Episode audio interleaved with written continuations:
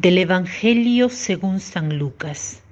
En aquel tiempo, mientras la multitud se agolpaba, Jesús comenzó a decir, Esta generación es una generación mala, señal pide, pero señal no, no les será dada, sino la señal de Jonás. Porque como Jonás fue una señal para los de Nínive, así también lo será el Hijo del Hombre para esta generación. En el día del juicio los habitantes de Nínive se levantarán contra esta generación y la condenarán, porque se convirtieron a la predicación de Jonás, y aquí hay uno mayor que Jonás. Esta generación es una generación mala. ¿Cuál generación?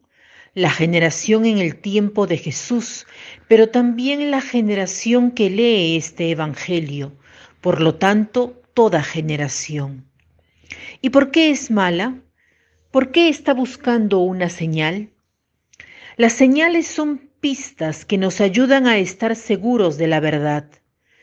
¿Por qué Jesús le reprocha que quieran ver señales? Muchas veces nosotros también queremos tener muchas señales en la fe.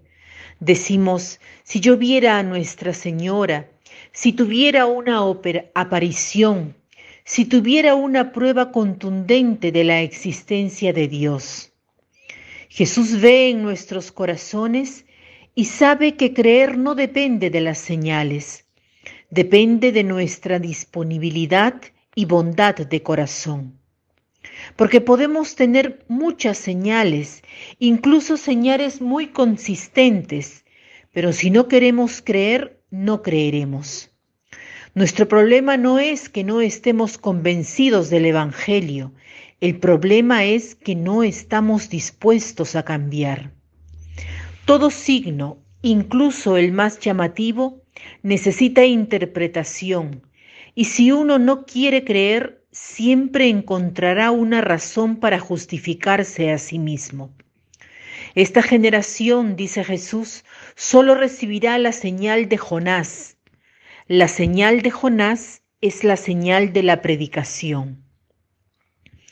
En el día del juicio los habitantes de Nínive se levantarán contra esta generación y la condenarán, porque se convirtieron a la predicación de Jonás, y aquí hay otro mayor que Jonás. ¿Quién era Jonás? ¿Por qué Jesús nos habla de este personaje que es el protagonista del libro de Jonás? El libro de Jonás es quizás uno de los libros más cortos de la Sagrada Escritura, pero es una verdadera joya.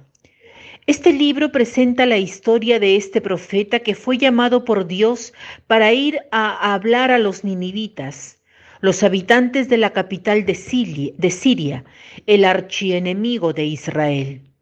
Jonás se niega, no quiere ir a predicar a los ninivitas, no quiere que se arrepientan, se conviertan y sean perdonados por Dios. Así que huye.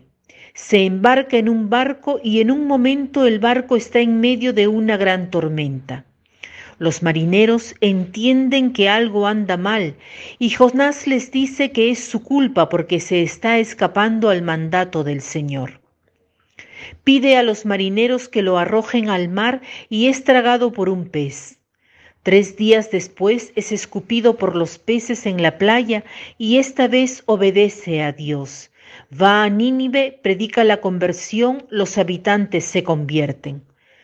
Luego Jesús deja en claro a los israelitas que ahora están viendo y siendo testigos de una predicación y un predicador más grande que Jonás. Pero los ninivitas se convirtieron, mientras los judíos permanecen en su posición. Preguntémonos hoy si a nosotros también nos cuesta cambiar, aceptar la predicación de Jesús, si también nosotros ya no vemos a la iglesia o tenemos dudas de fe porque decimos que nos gustaría tener más pruebas. Hoy hagamos el propósito de saber algo más sobre nuestra fe y las pistas que nunca faltan. Por ejemplo, hoy puedo leer algo sobre el milagro eucarístico del Anchano o sobre Nuestra Señora de Guadalupe, o puedo ir a preguntarle a un sacerdote sobre la historia de su vocación. Tratemos de estar más abiertos a lo trascendente, porque esta es a veces la verdadera razón por la que no creemos y no porque carezcamos de pruebas. Para concluir, el pensamiento de hoy es, no importa el camino que hayas recorrido hasta ahora, importa hacia dónde te diriges. Que tengan un lindo día.